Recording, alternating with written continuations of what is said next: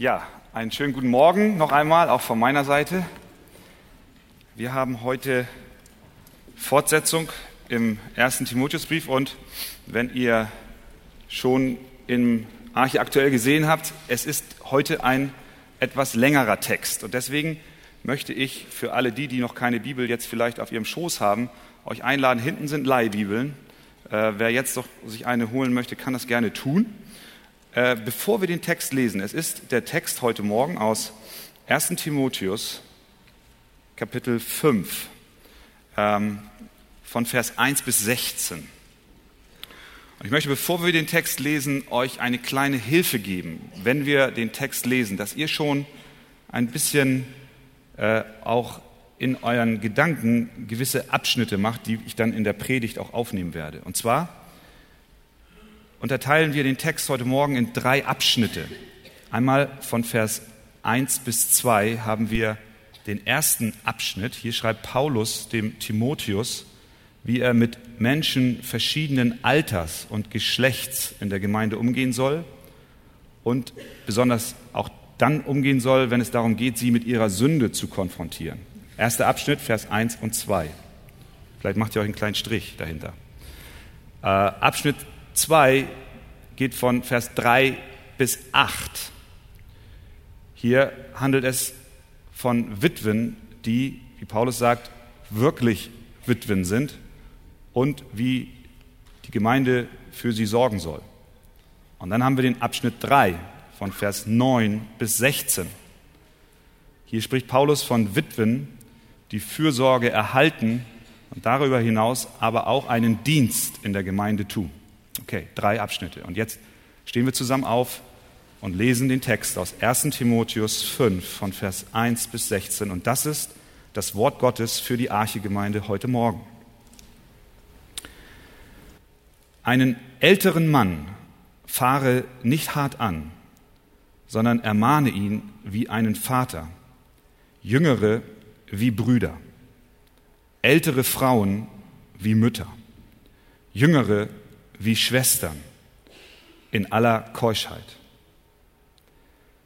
Erweise den Witwen Ehre, die wirklich Witwen sind. Wenn aber eine Witwe Kinder oder Enkel hat, so sollen diese zuerst lernen, am eigenen Haus gottesfürchtig zu handeln und den Eltern Empfangenes zu vergelten. Denn das ist gut und angenehm vor Gott. Eine wirkliche und vereinsamte Witwe aber hat ihre Hoffnung auf Gott gesetzt und bleibt beständig im Flehen und Gebet Tag und Nacht. Eine Genusssüchtige jedoch ist lebendig tot. Sprich das offen aus, damit sie untadelig seien. Wenn aber jemand für die Seinen, besonders für seine Hausgenossen, nicht sorgt, so hat er den Glauben verleugnet und ist schlimmer als ein Ungläubiger. Eine Witwe soll nur in die Liste eingetragen werden, wenn sie nicht weniger als 60 Jahre alt ist, die Frau eines Mannes war und ein Zeugnis guter Werke hat. Wenn sie Kinder aufgezogen, Gastfreundschaft geübt, die Füße der Heiligen gewaschen, Bedrängten geholfen hat, wenn sie sich jedem guten Werk gewidmet hat. Jüngere Witwen aber weise ab. Denn wenn sie gegen den Willen des Christus begehrlich geworden sind, wollen sie heiraten und kommen damit unter das Urteil, dass sie die erste Treue gebrochen haben. Zugleich lernen sie auch müßig zu sein, indem sie in den Häusern herumlaufen und nicht nur müßig, sondern auch geschwätzig und neugierig zu sein, und sie reden Dinge, die sich nicht gehören. So will ich nun, dass jüngere Witwen heiraten, Kinder gebären, den Haushalt führen und dem Widersacher keine Anlass zur Lästerung geben. Denn etliche haben sich schon abgewandt dem Satan nach. Wenn ein Gläubiger oder eine Gläubige Witwen hat, so soll er sie versorgen und die Gemeinde soll nicht belastet werden, damit diese für die wirklichen Witwen sorgen kann. Herr Jesus, wir danken dir, dass alle Schrift von dir eingegeben ist und sie ist nützlich zur Lehre, zur Zurechtweisung, zur Erziehung in der Gerechtigkeit, auf dass der Mensch Gottes vollkommen sei, zu allem guten Werk geschickt. Und so beugen wir uns heute Morgen vor deinem Wort und ich bitte darum, dass du uns allen Gnade gibst, es zu verstehen und auch anzuwenden in unserem Leben. Amen. Wir nehmen Platz miteinander. Abschnitt 1. Wir wissen, wir sind im Brief. Paulus schreibt an Timotheus in Ephesus, der die Gemeinde dort übernommen hat, viele Probleme in der Gemeinde. Paulus setzt sich hin und schreibt einen detaillierten Brief. Wir kommen jetzt zu einem Abschnitt, der, wie ich es übertitelt habe, die Fürsorge in der Gemeinde behandelt. Abschnitt 1, Fürsorge für Jung und Alt. Ein Älteren, schreibt er, fahre nicht hart an, sondern ermahne ihn wie ein Vater, Jüngere wie Brüder, ältere Frauen wie Mütter, Jüngere wie Schwestern in aller Keuschheit. Wir haben die Worte von Paulus im Hinterkopf, die er einige Verse zuvor geschrieben hat. Kapitel 4, Vers 12. Niemand soll dich gering schätzen wegen deiner Jugend. Könnt ihr euch erinnern? Paulus, du bist, äh, Timotheus, du bist jung, aber das soll kein Grund sein, dass die Gemeinde auf dich herabschaut. Und jetzt scheint es so, als wenn Paulus dem Timotheus noch etwas mit auf den Weg gibt und sagt, pass mal auf, Timotheus, weil du jung bist, gibt es Menschen in der Gemeinde, die älter sind als du, sowohl Männer als auch Frauen. Und es gibt Leute und Geschwister, die gleich alt oder vielleicht auch noch ein bisschen jünger sind. Und ich möchte, dass du mit ihnen auf eine ganz bestimmte Art und Weise umgehst. Paulus baut hier eine Brücke zu dem, was wir in Kapitel 4, Vers 12 gelesen haben. Und er spricht jetzt an, wie Timotheus mit den verschiedenen Altersgruppen und auch, und auch äh, Lebensständen umgehen soll. Das Erste, was wir daraus erkennen und festhalten müssen, ist, dass in der Gemeinde nicht alle gleich sind. Und deswegen sollen auch in der Gemeinde nicht alle gleich behandelt werden. Im Hinblick auf die gesellschaftliche Debatte dieser Tage ist das wichtig, dass wir uns das noch einmal vor Augen führen. Gott ruft uns auf, allen Menschen mit Respekt und Anstand zu begegnen, aber dieser Respekt drückt sich je nachdem, mit wem ich es zu tun habe, unterschiedlich aus. Das wird häufig übersehen. In der Diskussion in unserer Gesellschaft wird das übersehen. Gerade bei dem Stichwort noch einmal Gender Mainstream, das ist diese Lehre davon, dass der Mensch auf die Welt kommt und die Geschlechtlichkeit sich erst dann und dann entwickelt, weil alle gleich sind. Es wird kein Unterschied gemacht. Das ist nicht die Lehre der Bibel. Das müssen wir verstehen, das müssen wir uns vor Augen rufen. Das hilft uns auch zu beurteilen, wenn wir Nachrichten, wenn wir, wenn wir Texte, wenn wir Zeitungsartikel lesen, wenn wir gesellschaftspolitische Entscheidungen bewerten wollen. Wir müssen verstehen, die Bibel spricht nicht von Gleichmacherei, sondern sie macht einen Unterschied. Vor Gott gibt es kein Ansehen der Person. Aber dennoch macht die Bibel klar, dass es Unterschiede gibt, die wir nicht einfach wegwischen dürfen. Und so gibt Paulus dem Timotheus mit auf den Weg, nicht jeden in der Gemeinde auf ein und dieselbe Art und Weise zu begegnen, sondern er macht deutlich, es gibt dort Ältere, die behandeln wie Väter. Es gibt ältere Schwestern, die behandelt wie Mütter. Und es gibt Jüngere, die behandelt wie Schwestern und wie Brüder. Was Paulus hier macht, und das ist wichtig, auch für das, was dann folgt, auch über die Witwen, das, das ist ein Abschnitt, der zusammengehört. Was Paulus hier macht, er benutzt das Bild der Familie. Die Bibel benutzt verschiedene Bilder für die Gemeinde. Wir, wir, wir wissen das. Ich brauche nicht alle Bilder aufführen, nur, nur drei, nochmal zur Erinnerung. Die Bibel spricht zum Beispiel von der Gemeinde als den Leib. Ja? Es gibt einen Leib. Wir als Glieder des Leibes sind Teil dieses Leibes. Ein Finger ist ein Glied. Und es gibt ein Haupt, das ist Christus. Und was dieses Bild ausdrückt, ist, dass die Glieder, das heißt jeder von uns, in Abhängigkeit von dem anderen steht und vor allen Dingen in Abhängigkeit vom Haupt. Die Bibel benutzt auch das Bild eines geistlichen Hauses, Epheser 2. Dort spricht Paulus davon, dass wir Gottes Hausgenossen sind. Und das Haus, die Gemeinde, ist gebaut. Und der Eckstein dieses Gebäudes ist Christus. Die Bibel spricht auch davon, dass die Gemeinde eine Herde ist. Dass wir wie Schafe sind.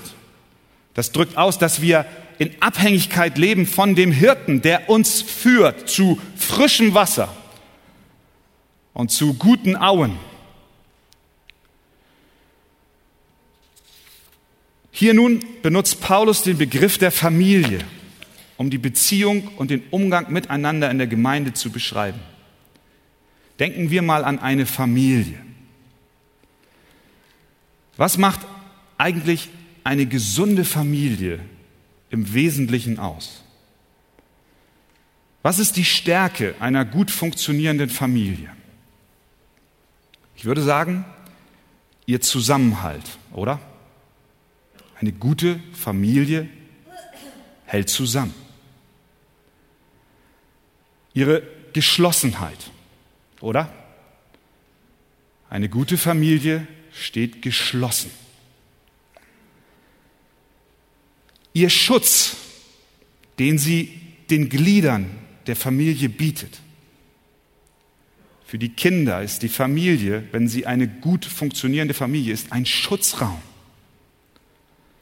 Für die Frau ist es ein Schutzraum, für den Mann ist es ein Schutzraum. Die Familie ist gut, wenn sie Schutz gibt. Und all das ist motiviert in der besonderen Liebe der Familienmitglieder zueinander. Worin unterscheidet sich das Verhältnis eines Vaters zu seinem Kind von seinem Verhältnis desselben Vaters zu einem Kind aus der Nachbarschaft? Wenn du, wenn du eine Reihe von, von Kindern aufstellst und du hast einen Vater und aus dieser Reihe von Kindern ist ein Kind, was wirklich nicht hübsch ist. Es hat große Ohren und eine überdimensionierte Nase. Und alle lachen über dieses Kind.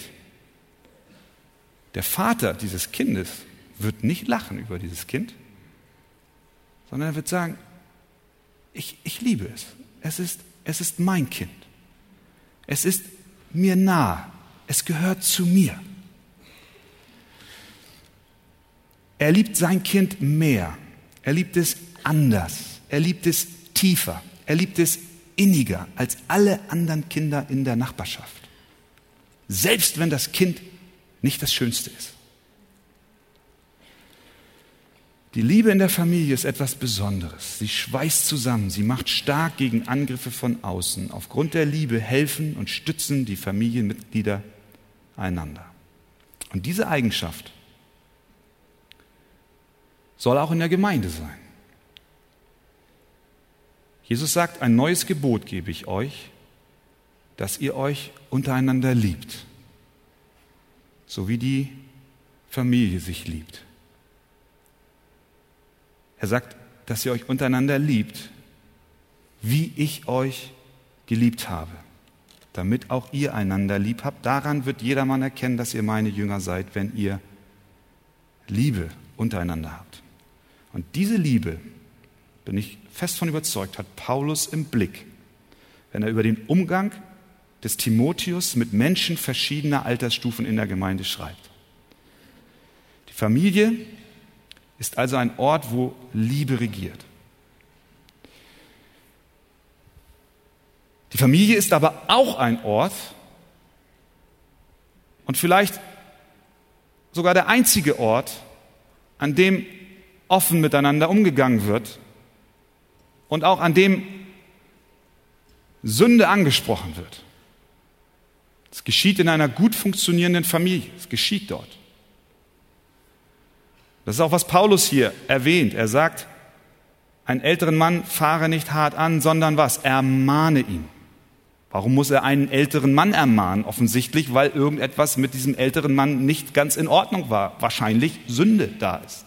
Warum soll er eine ältere Schwester ermahnen? Weil irgendetwas bei der Schwester nicht in Ordnung ist oder auch bei den Brüdern und bei den Schwestern.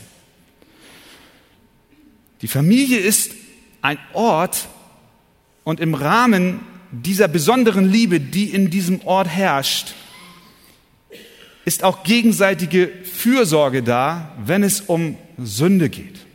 Ich erinnere mich an meine eigene Kindheit. Meine Eltern haben mich erzogen. Vielleicht ist das für dich nicht sichtbar oder ich weiß es nicht. Ich hoffe schon.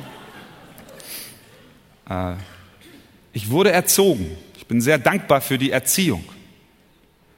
Das geschah, weil sie auch meine Sünde angesprochen haben. Wenn, wenn, sie das nicht getan hätten, wenn sie darüber hinweggegangen wären, dann wäre das kein Ausdruck von Liebe gewesen. Sie haben mich ermahnt. Ich habe dazu geneigt, bei Minimal an der Kasse wo die ganzen Süßigkeiten auf Augenhöhe waren, Forderungen zu stellen. Das habt ihr alle nicht getan, ich weiß. Aber ich stand da und die Anfechtung war so groß. Wir können auch sagen, der böse Feind hat mich versucht. Nein, es war mein böses Herz. Wir sind sehr schnell dabei, den Feind die Schuld zu geben. Nein, es war mein Herz. Ich, ich wollte auf der Stelle Mauam, ein Duplo und ein Hanuta. Und zwar noch vor dem Mittagessen.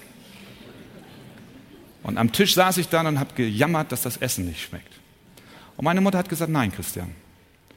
Und ich habe dazu tendiert, mit dem Fuß auf den Boden zu stampfen. Es kam nie so weit, ich weiß es nicht, ich hoffe nicht so weit, dass ich mich flachgelegt habe zwischen den Kassentresen und mit den Fäusten auf die Erde getrommelt habe. Es kam nicht so weit, weil meine Mutter und mein Vater mich erzogen haben, weil sie mich darauf angesprochen haben. Da ist was falsch bei dir. Das war Familie, verstehen wir? Das ist Familie. Es gehört zur Familie dazu, dass wir uns auch die Dinge sagen, die nicht, nicht richtig sind. Meine Eltern haben mir auch geholfen zu lernen, dass ich treu bin in Dingen, die mir auch schwerfallen. Etwas durchzuziehen. Wenn Prüfungen kommen in der Schule oder irgendetwas auf mich kam und ich hatte das Gefühl, das schaffe ich nicht, ich, ich schmeiß das einfach hin. Und sie gesagt, nein, Christian, mach das nicht. Sie haben mir geholfen, nicht selbstsüchtig zu sein. Sie haben meine Augen geschärft dafür, auch den Blick für andere zu haben. Und ich lerne weiter. Wir sind alle dabei zu lernen. Das heißt nicht, dass ich perfekt bin. Überhaupt nicht. Gar nicht. Gar nicht. Gar nicht. Gar nicht. Worum es mir geht, ist, dass in der Familie auch erzogen wird. In der Familie wird auch etwas angesprochen, was falsch läuft. Und das ist, was Paulus hier auch erwähnt in den ersten beiden Versen. Wenn wir unsere Kinder lieben, wenn wir unsere Eltern lieben, wenn wir unsere Geschwister lieben, dann sprechen wir die Sünde in ihrem Leben an. Das müssen wir machen. Das ist Familie. Das ist der Segen von Familie. Und das gilt nicht nur für unsere leibliche, sondern auch für unsere geistliche Familie. Und das ist, was Paulus dem Timotheus sagt. Er sagt, ermahne. Ermahne sie aber tu es aus der Liebe heraus, wie es sich gebührt. Bügel sie nicht ab, mach sie nicht fertig, sondern respektiere, dass sie nicht alle gleich sind und vielleicht auch andere Worte benutzen, andere Worte verstehen, andere Situationen benötigen, in denen du zu ihnen sprichst. Aber, Timotheus, ermahne sie. Wir haben in den letzten Wochen ausführlich darüber gesprochen, welche Arten von Sünden in der Gemeinde in Ephesus vorherrschten. Und es waren Sünden da. Timotheus war in einer Gemeinde, es war seine Familie, seine geistliche, in einer Familie, in einer Gemeinde, die Korrektur benötigte. In der Ephesus-Gemeinde gab es ältere Männer, sogar Pastoren, die Irrlehre verbreiteten und offen sündigten. In der Ephesus-Gemeinde gab es ältere Frauen, die nur für ihr Wohlbefinden lebten, nicht ihre göttlichen Pflichten nachkamen, vielleicht nach außen sich geistlich gaben, aber nach innen nicht viel davon zu sehen war und dann aber noch erwarteten, dass die Gemeinde für sie als Witwen sorgen soll. In der Ephesus-Gemeinde gab es junge Männer, die den falschen Lehrern folgten, die nicht heilige, sondern unheilige Hände erhebten beim Gebet, die nicht für ihre Familien sorgten, sondern stolz, eifersüchtig und unzufrieden waren. Und es gab junge Frauen in Ephesus, die Lust auf Männer hatten und die ihr Versprechen der Reinheit und Hingabe zu Christus gebrochen haben. In Ephesus war Sünde. Und deswegen soll Timotheus dieses ansprechen. Die Gemeinde in Ephesus ist eine Familie, weil die engen Beziehungen in der Familie das Rückgrat sind, müssen die Sünden angegangen werden. Ein wenig Sauerteig verunreinigt den ganzen Sünde in der Familie muss angesprochen werden, weil sie sonst aufgrund der engen Beziehungen sich sehr rasch verbreitet und es eine sehr hohe Ansteckungsgefahr ist. Es ist wie ein Grippevirus. Aufgrund des engen Zusammenlebens springt der Virus sehr schnell von dem einen auf den anderen. Und deswegen muss etwas gegen den Virus getan werden. Und ich bin mir im Klaren und ich bin mir bewusst, die Arche-Gemeinde ist nicht besser. Wir sind nicht besser. Ich bin nicht besser. Ich brauche, ich brauche diese Worte als erstes. Ich brauche Menschen, die in mein Leben hineinsprechen. Ich brauche Menschen, die mich korrigieren. Und wenn das geschieht in der Liebe, dann ist Segen da. Und auch du brauchst Menschen in deinem Leben, die dich korrigieren.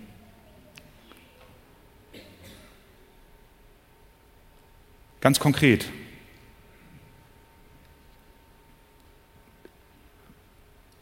Bedrückt mich etwas, wo ich das Empfinden habe, Gott möchte heute Morgen auch zu dir reden. Es ist einer dieser Viren, viel zu reden, was nicht aufbauend ist. Und ich möchte mich selber prüfen und ich möchte uns bitten, dass wir uns alle prüfen.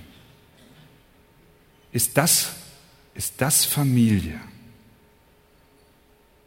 Wenn wir uns einander runterziehen mit Worten und über andere sprechen.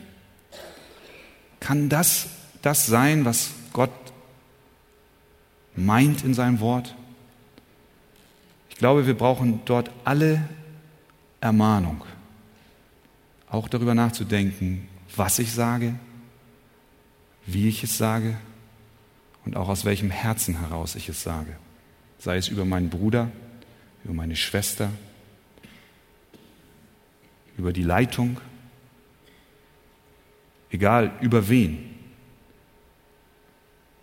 Aber wir müssen die Sünde angehen. Und es gibt mit Sicherheit viele andere Bereiche auch in deinem Leben. Wie sieht es aus? Das weißt du am besten. Du musst es mit Gott abmachen. Aber ich glaube, wir sollten uns alle auch diesem Anspruch stellen und vor allen Dingen auch eine Kultur in unserer Gemeinde wachsen lassen, indem wir uns, in der wir uns helfen und nicht die Tür zuschlagen und sagen, du hast mir gar nichts zu sagen. All das vor dem Hintergrund der Liebe, die in der Familie herrschen soll. Das war der Abschnitt 1. Jetzt kommen wir zum Abschnitt 2 von Vers 3 bis Vers 8. Fürsorge für echte Witwen. Die Gemeinde als Familie hat eine Fürsorgepflicht. Eine Fürsorgepflicht für die Schwächsten. Vielleicht vorweg, wenn wir über Witwen sprechen. John MacArthur hat in einer seiner Ausarbeitungen herausgearbeitet, dass man ohne Problem herleiten kann, dass mit dem Begriff Witwe in diesem Zusammenhang nicht nur Frauen gemeint sind, die ihren Ehemann durch Tod verloren haben, sondern auch durch Scheidung oder, wie sollen wir sagen, Fahnenflucht des Mannes, wenn der einfach getürmt ist. Das griechische Wort gibt das her, ist die Bedeutung durch Tod verloren oder auch Verlust erlitten, will heißen allein sein. Wir denken natürlich zuerst an den Tod eines Mannes, wenn wir an Witwen denken. Es können aber auch andere Gründe sein, die eine Frau alleine zurücklässt. Die Bibel sagt sehr viel über Witwen. Und sie ehrt sie auf eine Art und Weise, wie es in den meisten Kulturen nicht der Fall ist. Das haben wir immer wieder festgestellt, dass Frauen, überhaupt Frauen geehrt werden in der Schrift, wie es andere Kulturen nicht tun. Und das christliche Abendland davon gesegnet ist, wie Gott auch diesen Aspekt betont. Viel zu häufig werden verheiratete Frauen nur durch ihre Beziehung zu ihrem Ehemann definiert. Wenn dieser dann stirbt, verliert sie nicht nur ihren Ehepartner, sondern auch ihre soziale Bedeutung.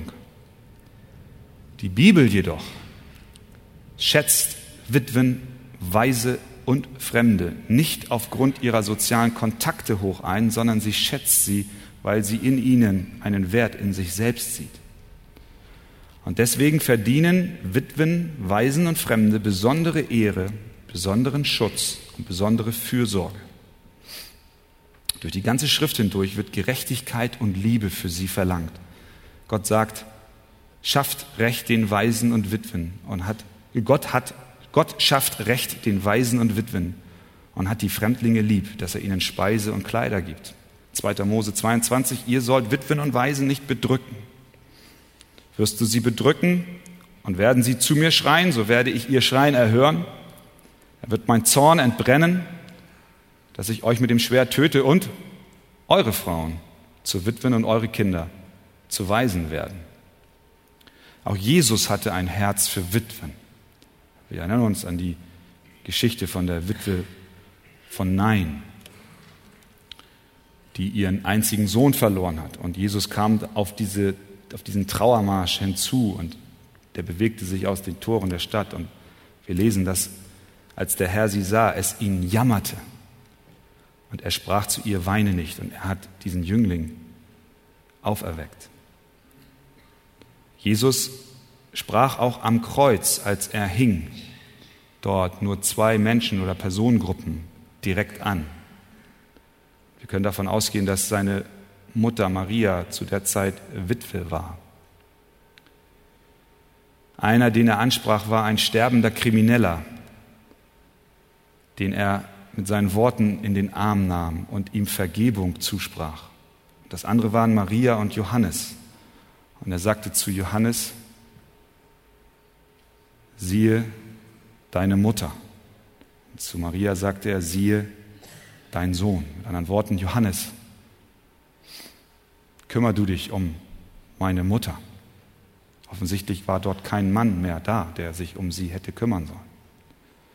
Das heißt, Jesus in seiner letzten Stunde dachte an eine Witwe, die seine Mutter war.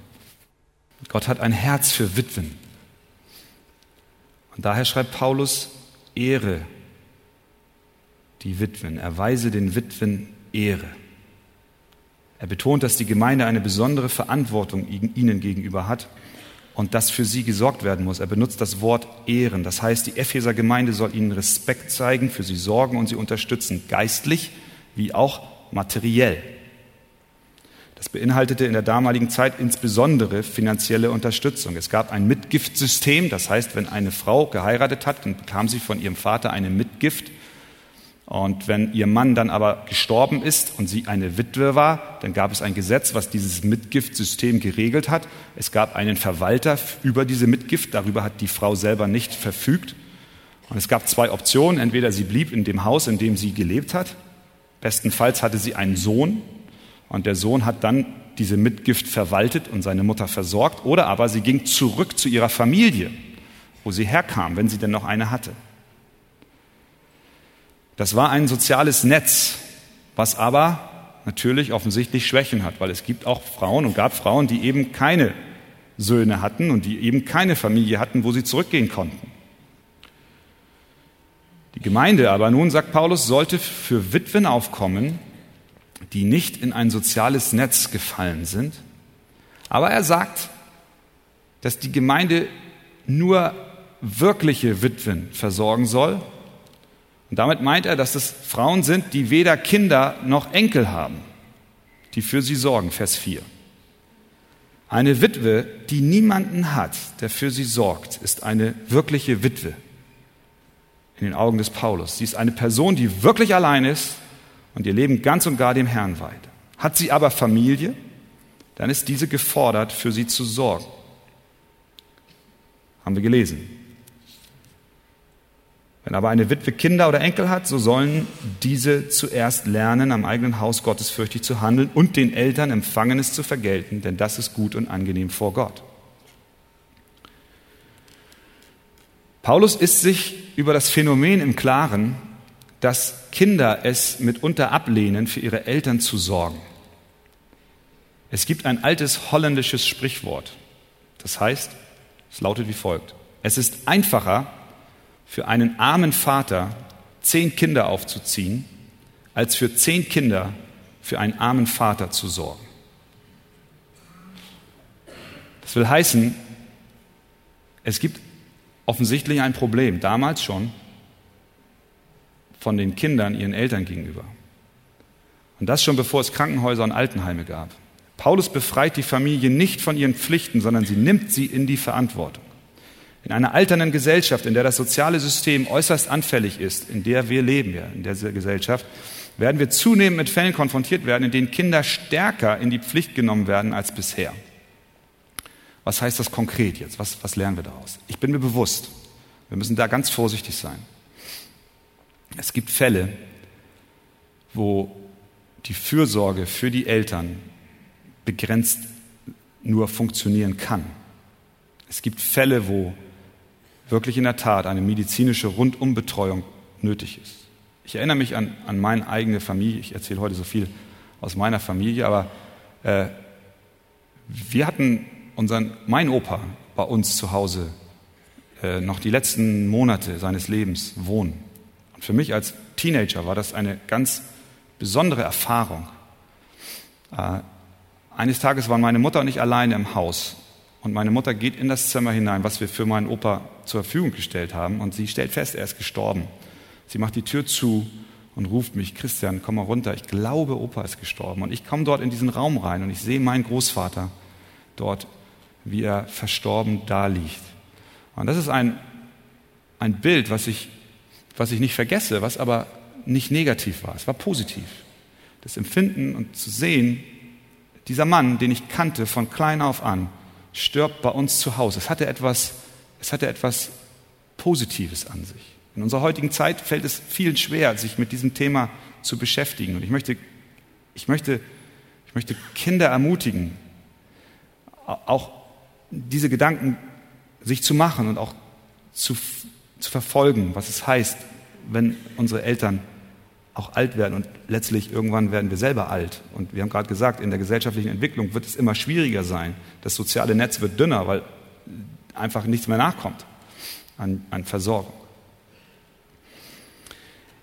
Es soll keine Regel und kein Gesetz daraus gemacht werden. Es kommt auf die Situation drauf an, in der wir persönlich stehen, in der wir unsere eigene Familie haben. Wir können nicht äh, unsere eigene Familie vor die Wand fahren, äh, um, um alles zu tun, um eine, eine Intensivstation bei uns zu Hause einzurichten. Das ist, nicht, das ist nicht gemeint. Ich glaube, worum es geht, ist, es geht um das Herz. Es geht um das Herz, wie es in vielen Fällen der Fall ist. Es gibt die Frage, die wir uns stellen müssen, schieben wir unsere Verantwortung für die Eltern auf die Gemeinde, auf das soziale Netz oder auf Altenheime ab? Es ist unsere Pflicht als Kinder, unsere Eltern zu ehren. Das ist auch, was die Schrift hier sagt. Gottesfürchtig am eigenen Haus zu handeln und das, was wir Gutes empfangen haben, ihnen wiederzugeben.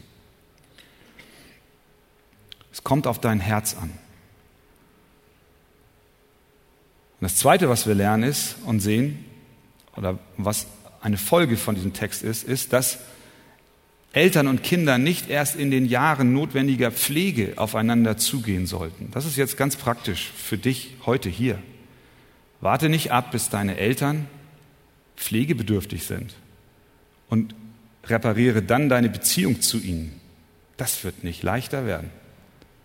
Lebe jetzt, hier und heute in einem gesegneten Miteinander mit deinen Eltern.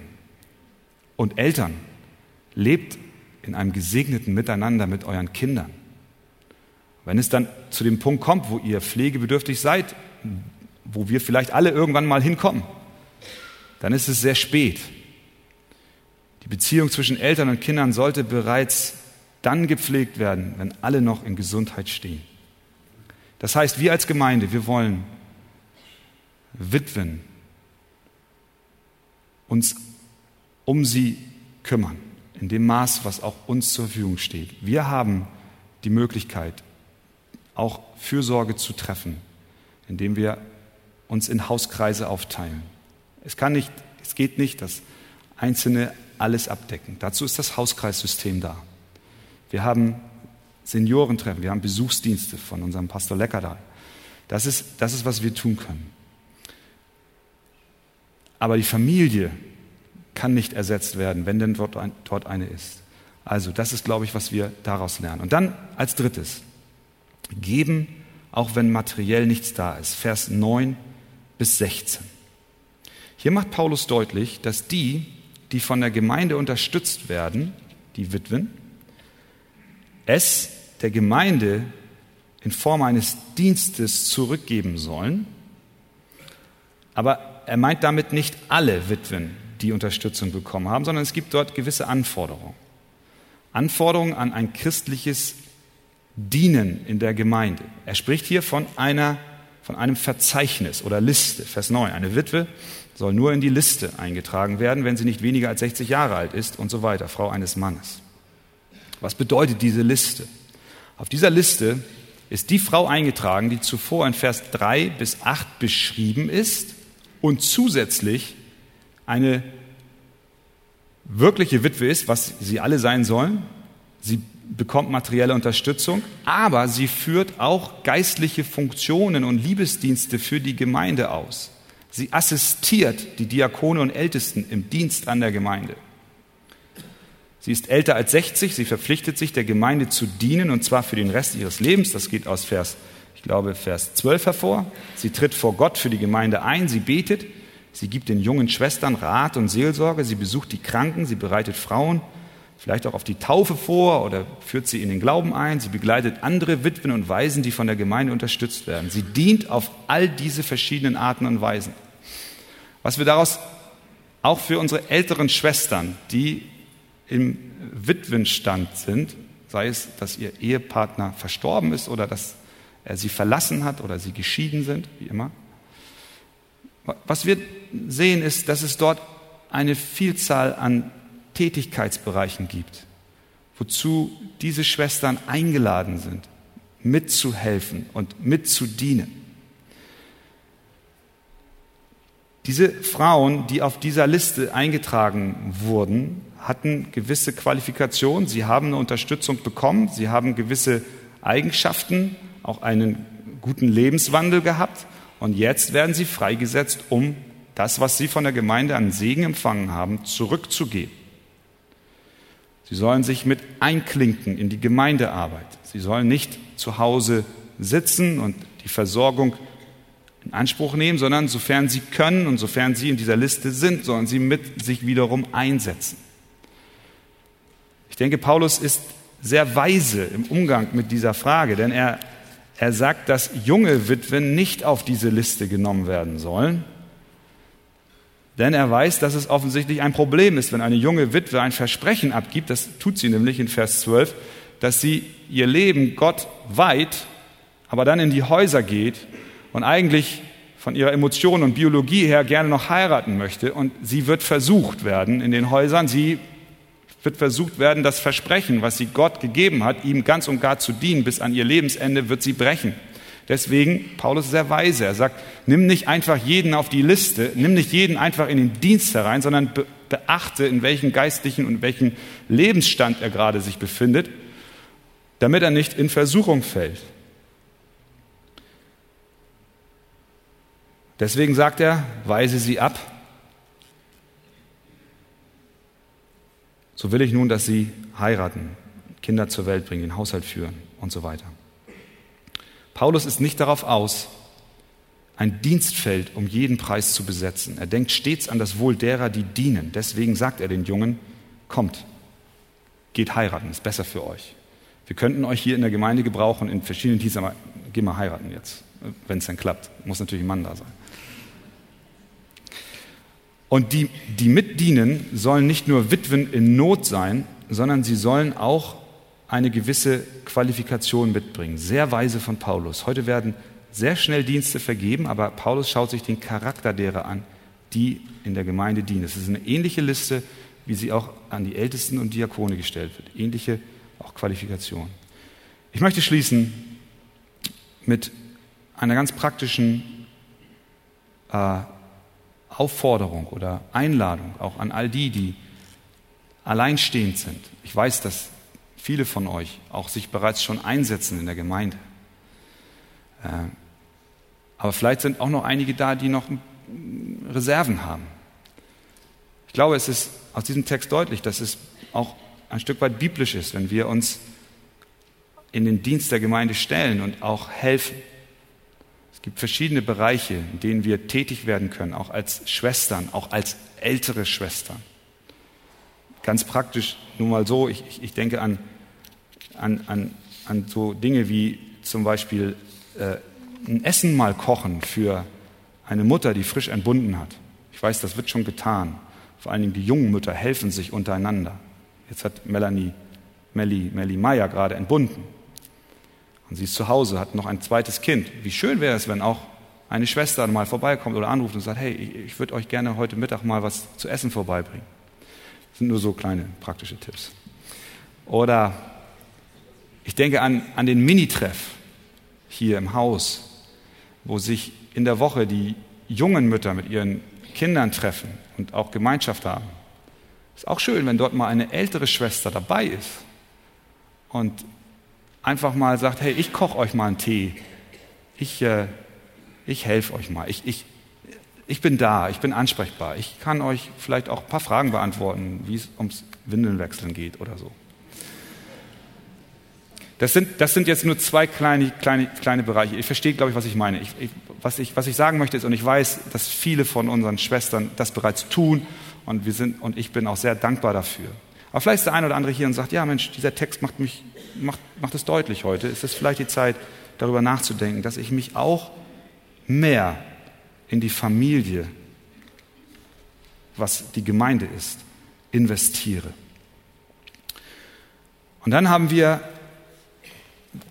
noch den letzten Gedanken für dich oder für Sie, die Sie heute Morgen hier sind und vielleicht so einen Gottesdienst das erste Mal erleben, möchte ich noch eins mitgeben. Das Zentrum, was uns als Gemeinde vereint, ist nicht eine genetische Verwandtschaft. Wir sind nicht Familie aufgrund genetischer Verwandtschaft.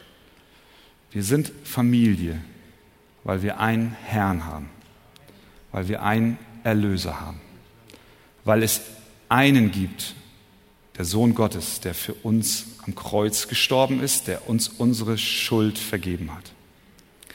Das ist, was unseren Kern und unseren Zusammenhalt ausmacht. Und ich möchte Sie heute Morgen einladen, auch das Bestreben zu haben, in diese Gemeinde, in diese Familie mit aufgenommen zu werden, indem Sie Ihr Leben Jesus Christus übergeben, der für ihre Schuld gestorben ist. Und was wir jetzt tun wollen, ist, wir wollen zusammen aufstehen und ich bitte, dass die äh, Musiker kommen. Und wir wollen diesen Jesus, der es für uns ermöglicht hat, dass wir Familie sind, den wollen wir anbeten, den wollen wir mit Chorussen loben, den wollen wir in Gebet preisen, weil er für unsere Schuld am Kreuz gestorben ist. Und wir deswegen auch einander ermahnen dürfen, auch in der Heiligung zu wachsen.